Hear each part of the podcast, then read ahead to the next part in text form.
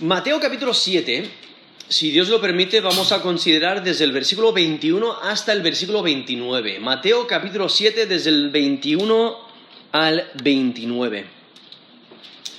¿Sigues a Jesús obedeciendo su palabra? ¿Sigues a Jesús obedeciendo su palabra? Aquí este texto de Mateo capítulo 7, desde el versículo 21 hasta el versículo 29, resalta la importancia de hacer, o sea, de, poner en práctica, de obedecer la palabra de Jesús. Porque si notáis, dice versículo 21, no todo el que me dice, Señor, Señor, entrará en el reino de los cielos, sino el que hace la voluntad de mi Padre que está en los cielos. Muchos me dirán en aquel día, Señor, Señor, ¿no profetizamos en tu nombre y en tu nombre echamos fuera demonios y en tu nombre hicimos muchos milagros? Y entonces les declararé, nunca os conocí, apartaos de mí, hacedores de maldad. Cualquiera, pues, que me oye estas palabras y las hace, le compararé a un hombre prudente que edificó su casa sobre la roca. Descendió lluvia y vinieron ríos y soplaron vientos y golpearon contra aquella casa y no cayó, porque estaba fundada sobre la roca. Pero cualquiera que me oye estas palabras y no las hace, le compararé a un hombre insensato que edificó su casa sobre la arena. Descendió lluvia, vinieron ríos y soplaron vientos y dieron con ímpetu contra aquella casa y cayó. Y fue grande su ruina. Cuando terminó Jesús estas palabras, la gente se admiraba de su doctrina porque les enseñaba como quien tiene autoridad y no como los escribas. Eso es Mateo capítulo 7, desde el versículo 21 hasta el versículo 29. Si habéis notado, hace énfasis en el hacer, en el poner en práctica los mandamientos de Dios, en el, el, el poner en práctica, el, obedecer la palabra de Dios, eh, no para ganar mérito con Dios, sino porque hay fe, hay fe para salvación, y entonces se pone en práctica esa fe y se cumple la palabra de Jesús. Y por ello resalta ese contraste entre el hablar y el hacer. Nosotros sabemos que es muy fácil hablar. Es muy fácil decir, sí, sí, sí, yo hago esto, o yo haré esto, o yo te prometo. Es muy fácil hablar. Pero es, es, es más complicado cumplir. Es más difícil hacer. Y por ello aquí Jesús dice en versículo 21, no todo el que me dice, Señor, Señor, entrará en el reino de los cielos, sino el que hace la voluntad de mi Padre que está en los cielos.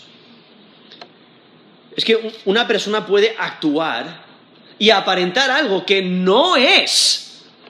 Quizás conoce mucho sobre el tema o sabe lo que hacer, pero eso no le hace genuino. Es interesante porque no sé si alguna vez habéis escuchado de Frank William Abnegale eh, Jr., él durante más de cinco años, en la década de los 60, de 1960, en su adolescencia, fue un falsificador de cheques e impostor. En solo cinco años trabajó con ocho identidades diferentes. Y aunque utilizó también otros, otros métodos para cobrar cheques, él pasó cheques falsos por un valor total de más de 2.000, perdón, más de 2.5 millones de dólares en 26 países. Él también adquirió personalidades falsas, ejerciendo ilegalmente como médico se, coló en un hospital, ejerció como médico sin haber estudiado ello, eso, durante 11 meses. Al final se dio por vencido cuando un, cuando un bebé casi muere por su culpa. entonces, ejerció como médico 11 meses. Ejerció como copiloto de, de Pan Am, eh, una, agencia de, de aviones grande. Ejerció como piloto, como copiloto, durante dos años, sin haber estudiado eso. Ejerció como abogado unos varios meses.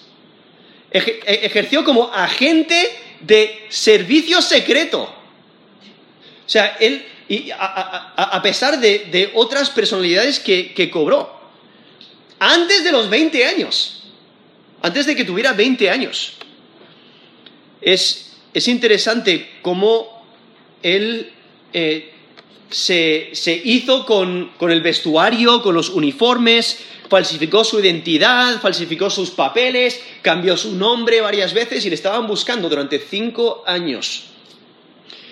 Durante esos fraudes le estaba persiguiendo el, FBI de los Estados Unidos, específicamente eh, Joseph Shea, quien al final le atraparon, ¿no? le capturaron en Francia entonces, antes de cumplir 20 años, él había cometido fraudes de toda clase por un valor de más de 4 millones de dólares.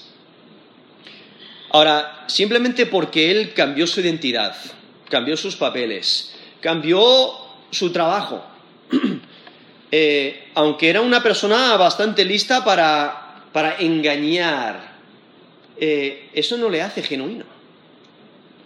Eso simplemente porque ejerció como médico durante 11 meses, eso no le hace médico. Ejerció como copiloto, eso no le hace copiloto. Ejerció como abogado, etc. Eso no, no le hace genuino. Y por ello, pues tuvo que rendir cuentas, ¿no? Cuando le capturaron. Aquí vemos a personas, aquí en nuestro texto, que dicen ser algo que realmente no son. Dicen creer algo que realmente no creen. Porque una persona puede actuar, puede aparentar algo que no es.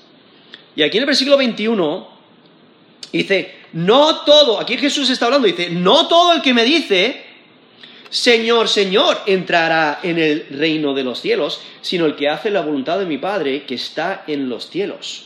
O sea, va a haber, ahí dice no todo, entonces implica que sí va a haber algunos que creen en Jesús como Señor y Salvador. Ellos sí entran en el reino de los cielos. Ellos sí ponen en práctica la voluntad de Dios Padre.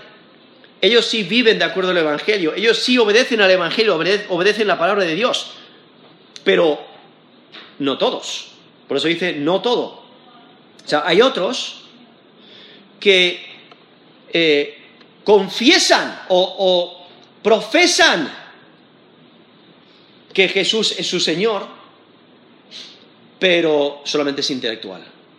No es genuino. Y es que es fácil profesar lealtad, pero practicar la lealtad es difícil. Aquí vemos un contraste en, en, el decir y el hacer. Lo que resalta el texto es que las palabras no son suficientes tiene que ser genuino, tiene que ser de corazón, hay que creer genuinamente. Aquí vemos a estas personas que reconocen que a, Jesús como Señor, le reconocen como juez del día final, o sea, realmente le están identificando como aquel que, juzga, aquel a, quien tienen que dar cuenta, y ellos le intentan eh, manipular por medio de sus palabras, intentan aparentar algo que no son. Dice, no todo el que me dice, Señor, Señor, entrará en el reino de los cielos, sino el que hace la voluntad de mi Padre que está en los cielos. Estas personas son personas muy fervorosas religiosamente, pero no tienen fe para salvación.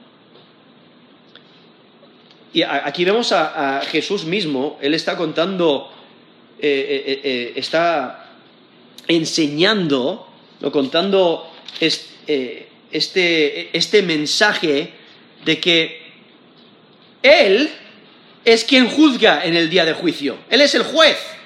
Él es el, Dios verdadero, Él se identifica como Dios y solo Él decide quién entra en el reino de los cielos. El criterio para entrar en el reino de los cielos es hacer la voluntad de Dios Padre. No, Jesús conoce y revela la voluntad del Padre. Lo que destaca es que no es suficiente una profesión. Si no hay un cambio de vida, la profesión no es genuina. Y por eso aquí hace ese contraste entre el que dice y el que hace. Y el que solamente dice, el que solamente eh, profesa, profesa que Jesús es Señor y no, no, hay un cambio genuino, no cree de corazón, no tiene fe para la salvación, pues no va, no a disfrutar del reino de los cielos, no va a entrar en el reino de los cielos. ¿Quiénes son los que entran en el reino de los cielos? Dice, el que hace la voluntad de mi Padre que está en los cielos. Entonces, no solamente una profesión, tiene que haber un cambio, tiene que haber una transformación, tiene que haber una, una, nueva criatura. Nos dice 2 Corintios 5, 17. De modo que si alguno está en Cristo, nueva criatura es. Las cosas viejas pasaron. He aquí, todas son hechas nuevas. Eso es 2 Corintios 5, 17. Entonces, la nueva criatura vive de acuerdo a su nueva vida. Y por ello cumple y pone en práctica la voluntad de Dios Padre.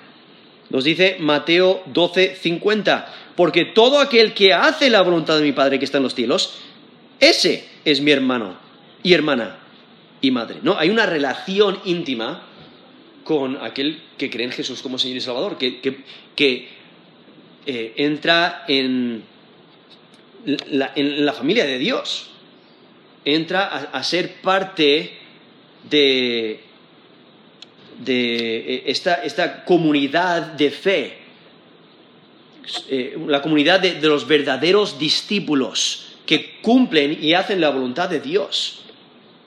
Y entonces nos dice aquí versículo 22, dice, muchos me dirán en aquel día, Señor, Señor, ¿no profetizamos en tu nombre y en tu nombre echamos fuera demonios y en tu nombre hicimos muchos milagros? Aquí vemos como Jesús realmente está hablando del juicio final. El juicio viene. Todos tendremos que estar delante de Dios y rendir cuentas. Ese día de juicio viene y Jesús está hablando de ese día de juicio. Y va a haber personas en ese día que van a decir, pero, Señor, Señor, Señor, hemos hecho un montón de cosas. Hemos hecho cosas impresionantes para ti. Y es que el, el, día cuando cada persona tendrá que presentarse delante de Dios y rendir cuentas, va a haber personas que van a decir, mira todo lo que hemos hecho. Pero Dios va a decir, si no os conozco. Profesan lealtad a Jesús, y afirman grandes logros hechos en el nombre de Jesús. Y, mencionan cosas que Cristo mismo practicó.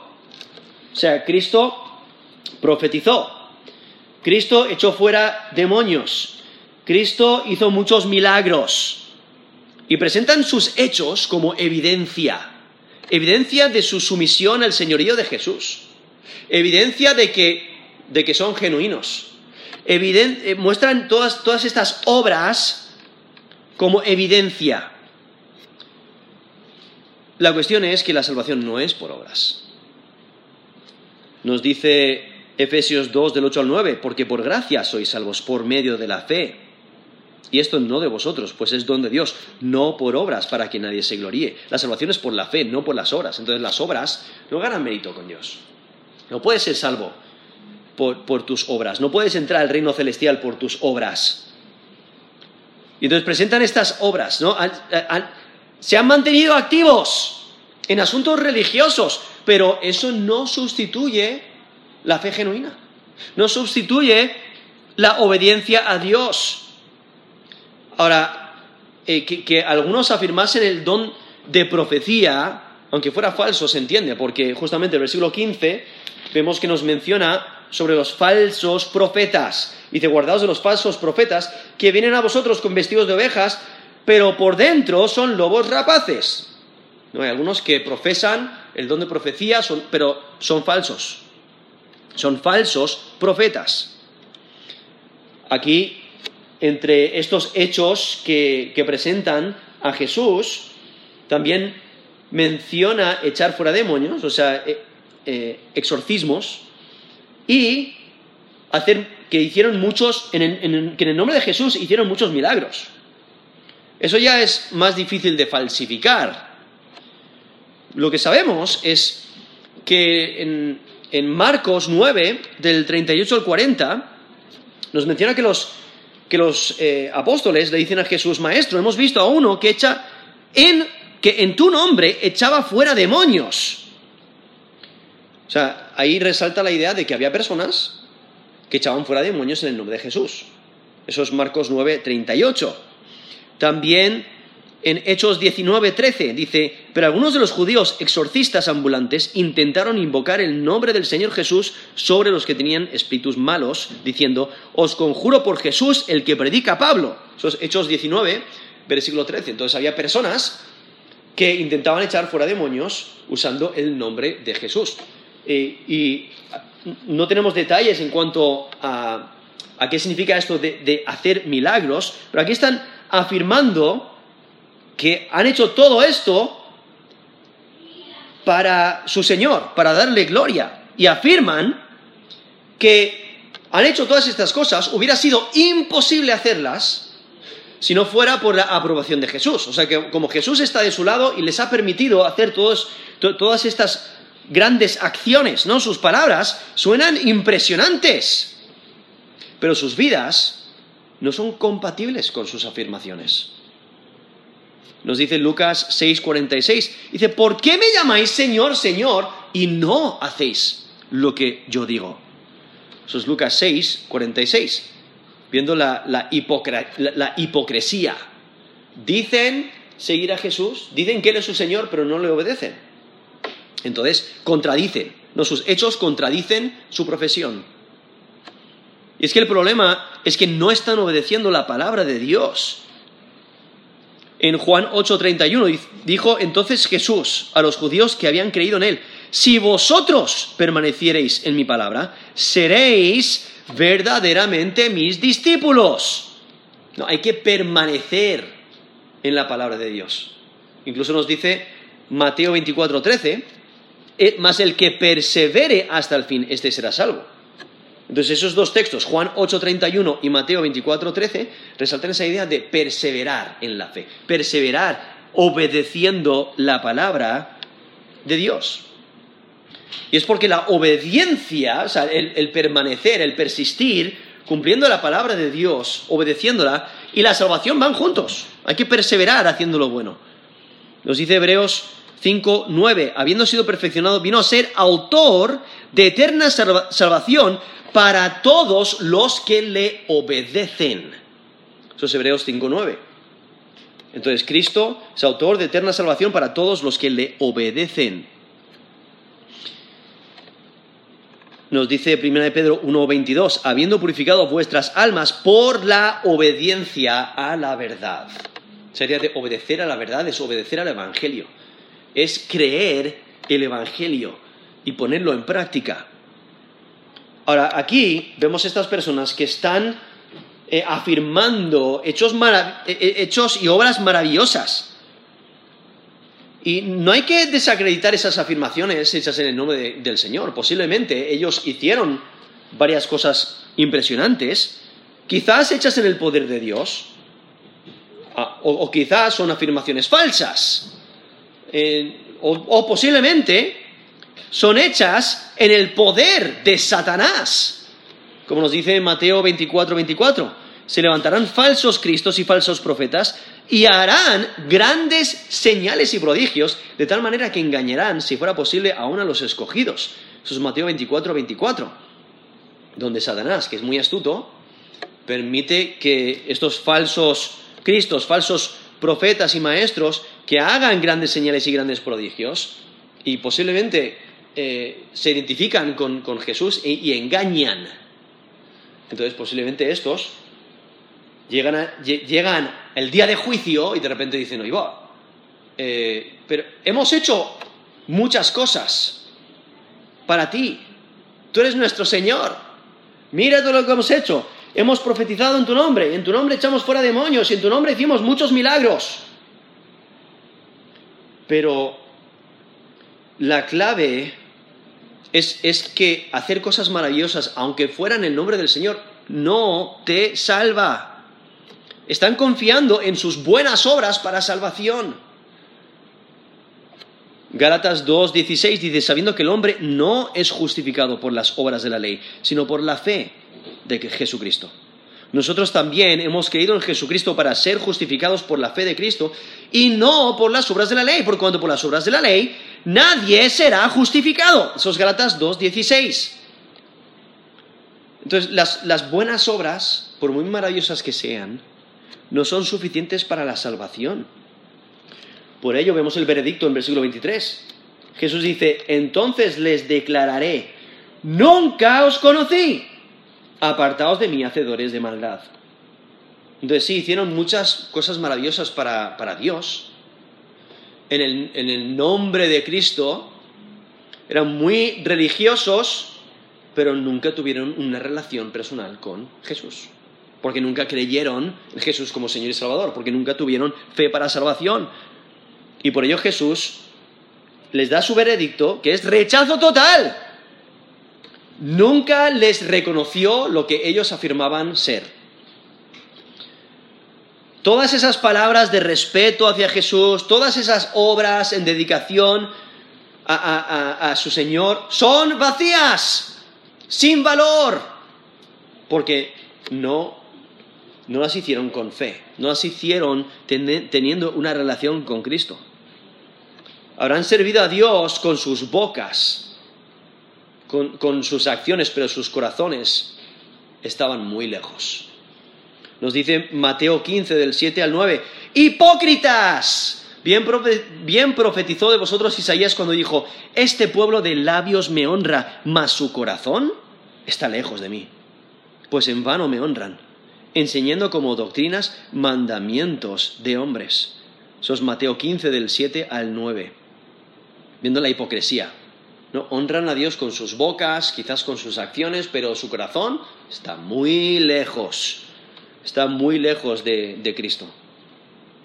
Y es que conocer a Jesús muestra una relación íntima. Por eso aquellos que conocen a Jesús como Señor y Salvador, tienen una relación íntima, les conoce por eso disfrutan del reino celestial.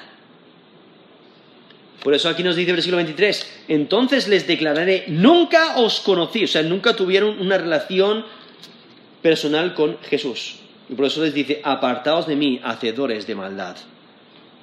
Lo que resalta es que Jesús es quien decide quién entra el reino de los cielos y quiénes no. Él decide quiénes son expulsados de su presencia. Lo que destaca es que es posible acercarse mucho a la verdad del Evangelio sin haberlo interiorizado. Conocer un montón de, versículos de la Biblia de memoria. Conocer cómo, comportarse. Saber cómo llevar la Biblia correctamente. ¿no? Hay muchas cosas que, se pueden hacer para aparentar algo que realmente eh, no, no es. Y es posible acercarse mucho a la verdad del Evangelio sin haberla interiorizado.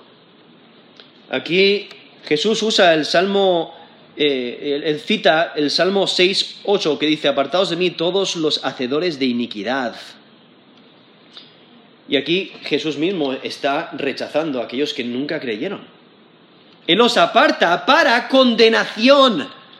Como nos dice Mateo 25, 41, entonces dirá también a los de su izquierda, apartaos de mí, malditos, al fuego eterno preparado para el diablo y sus ángeles. Eso es Mateo 25, 41. O Apocalipsis 20, 15, el que no se halló inscrito en el libro de la vida fue lanzado al lago de fuego. Eso es Apocalipsis 20, 15. Entonces cuando aquí Jesús dice, apartaos de mí, hacedores de maldad, está identificando a personas que habitualmente y continuamente practican la maldad, que rechazan la ley de Dios. Y eso es lo que evidencia que nunca conocieron a Cristo. Evidencia que no pertenecen a Cristo. Su profesión de seguir a Jesús y su práctica del pecado es incompatible.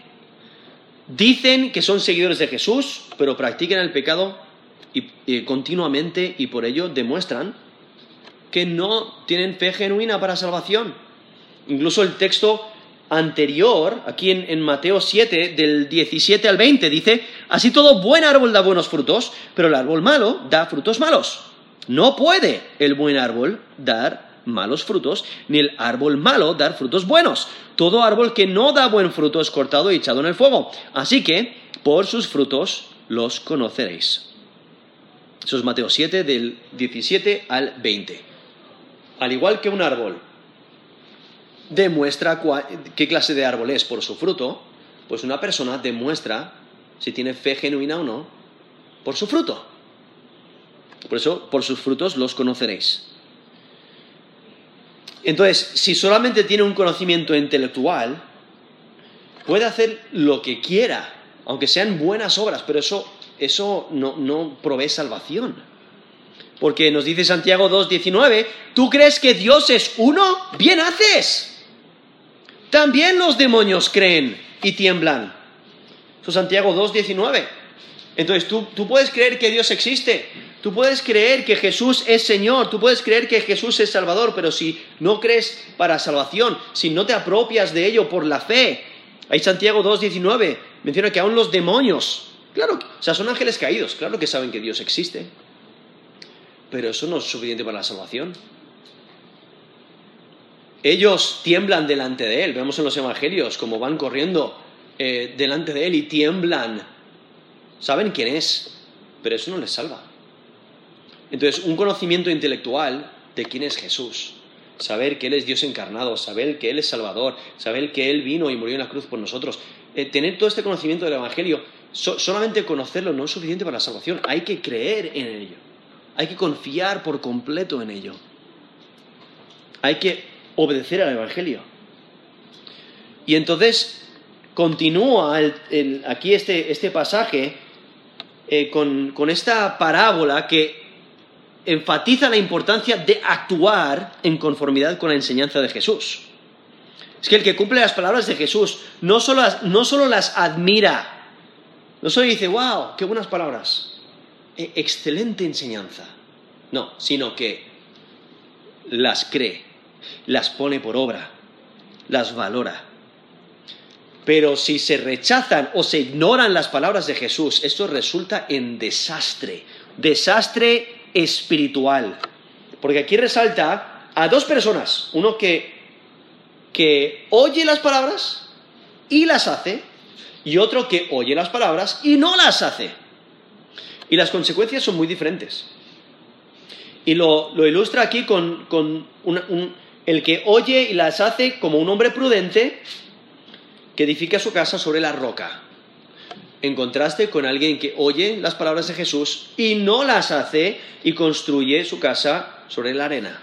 Y cuando viene la presión, cuando viene ese agua, vienen los vientos, vienen, vienen todo, todo ese, ese, agua, esos ríos que vienen por, por la gran lluvia, pues depende de donde haya puesto su fundamento, la casa se mantiene o no.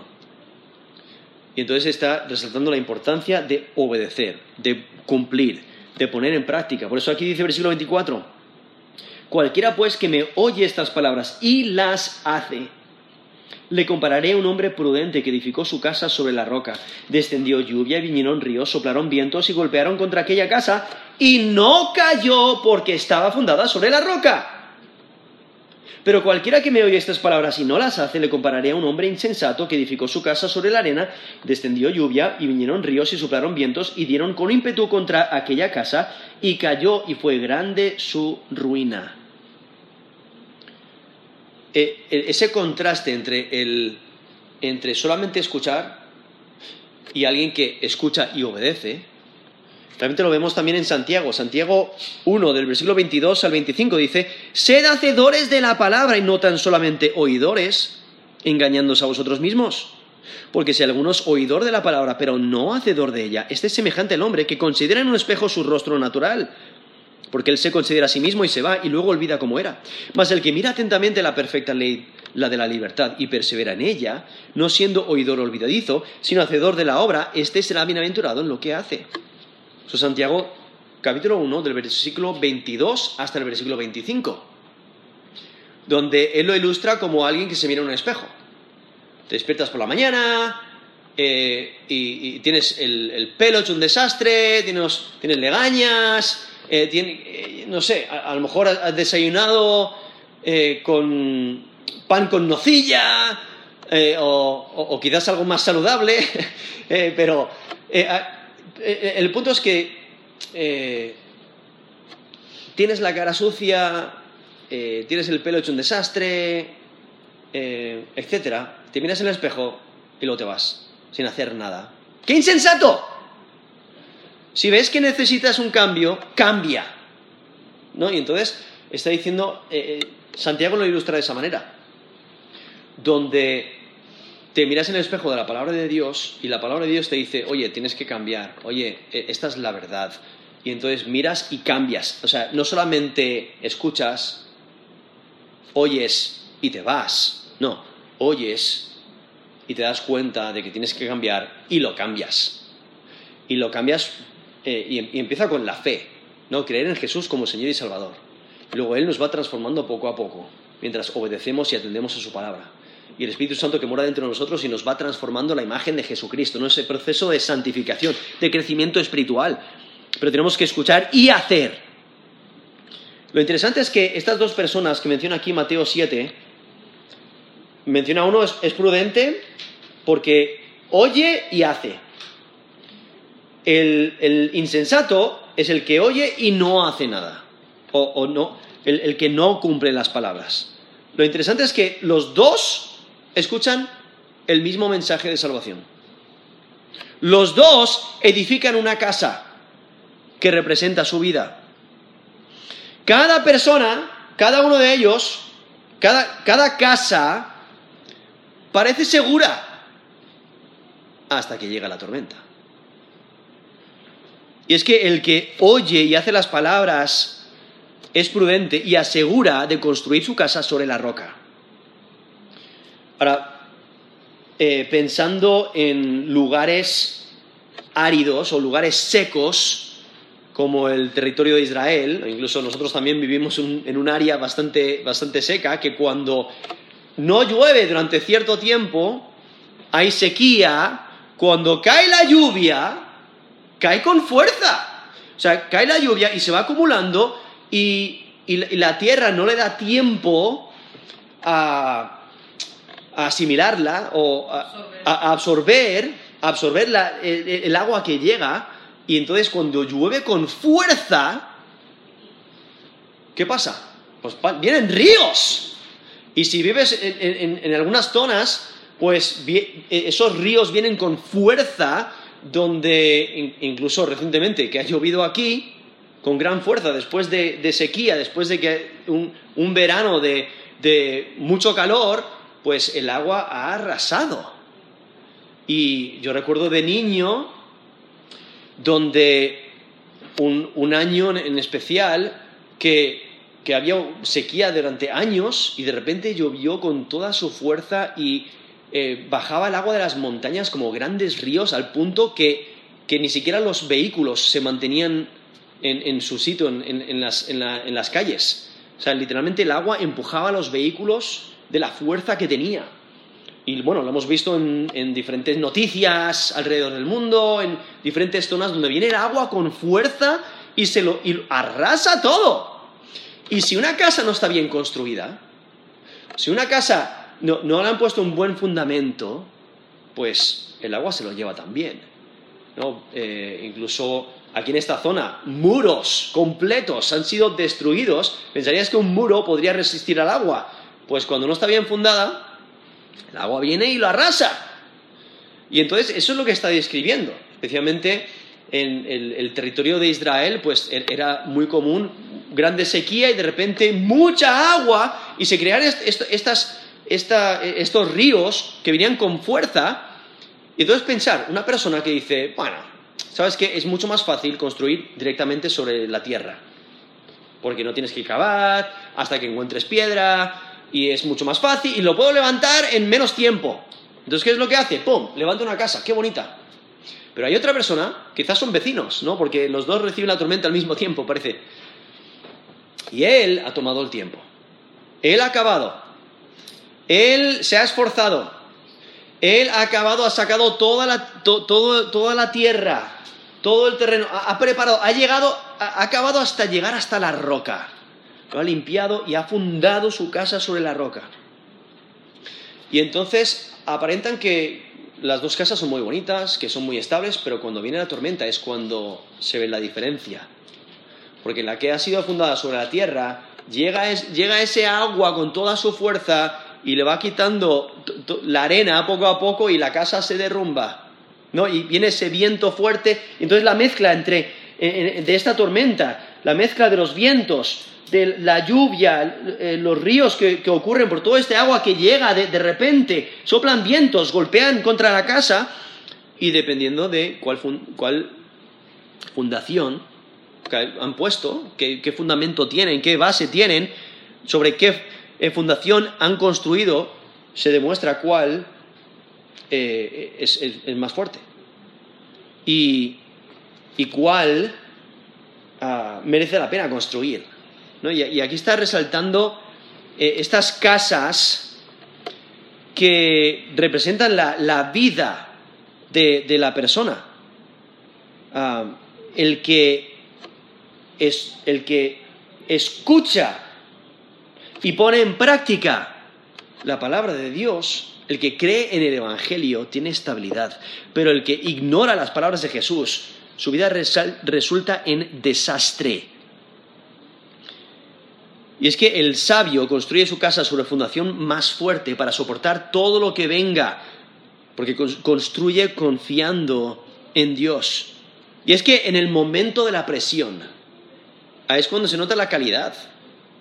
Hay una gran diferencia entre pegar el tubo de escape con, con superglue, ¿no? Es un vehículo, eh, necesitas cambiar el, tubo de escape y lo pegas con superglue en contraste con alguien que eh, contrata a un soldador y lo, suelda bien, lo, pone bien puesto. Hay una gran diferencia, ¿no? En el momento de presión se va a notar, se va a notar la, estabilidad, la, calidad. O, o, la diferencia entre una palmera que lleva 30 años plantada en contraste con un manzano que lo plantaron hace un mes. Cuando viene esa tormenta, se nota la estabilidad. Y es que viendo la importancia de asegurarnos que tenemos buen fundamento. Y es que el hombre sabio es alguien que cree y pone en práctica las palabras de Jesús. En 1 Juan 2, del 3 al 6, dice, en esto sabemos que nosotros le conocemos y guardamos sus mandamientos. El que dice, yo le conozco y no guarda sus mandamientos, el tal es mentiroso. La verdad no está en él.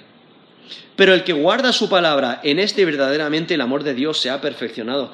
Por esto sabemos que estamos en Él. El que dice que permanece en Él, debe andar como Él andó. Eso es 1 Juan 2, del 3 al 6. Entonces, por ello, la obediencia demuestra si la fe realmente es genuina. En el versículo 25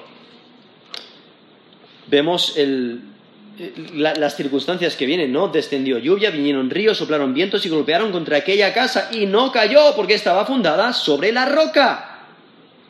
Y entonces presenta el contraste, ¿no? Pero cualquiera que me oye estas palabras y no las hace, le compararé a un hombre insensato que edificó su casa sobre la arena. Y descendió lluvia, vinieron ríos y soplaron vientos y dieron con ímpetu contra aquella casa y cayó y fue grande su ruina. O sea, las circunstancias que vienen son las mismas. Viene la misma tormenta los dos. De la manera que lo escribe, aparenta que, viven en la misma zona.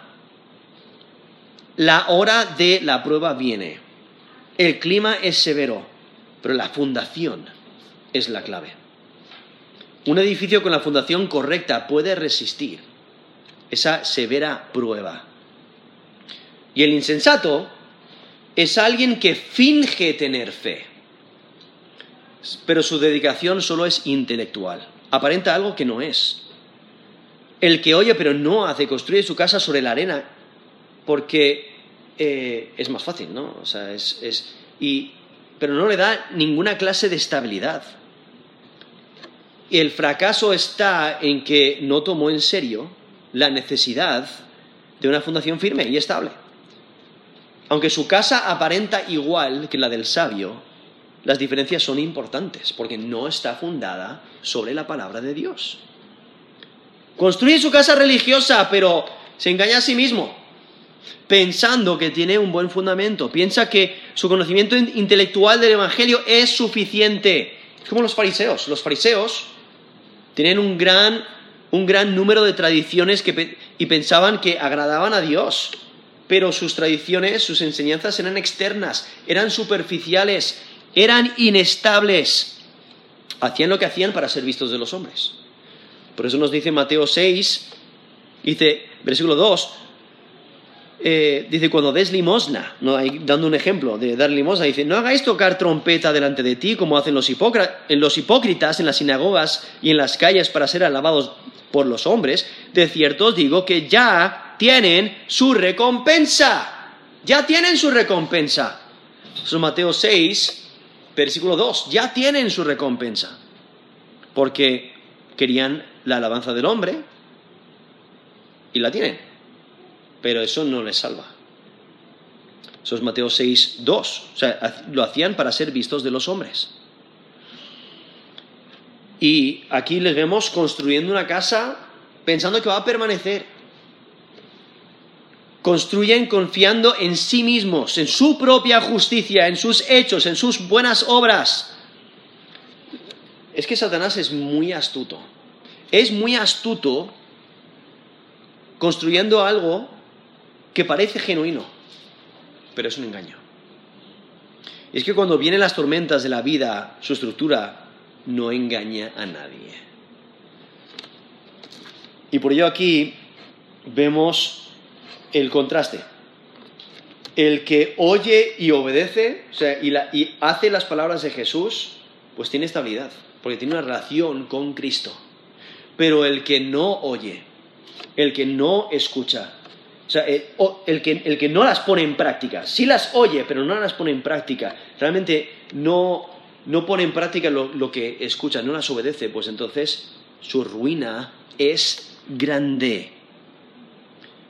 Y entonces, viendo eh, cómo Jesús desea obediencia total, Él desea rectitud, el mismo proceso de prueba confronta la casa del necio y la casa se derrumba.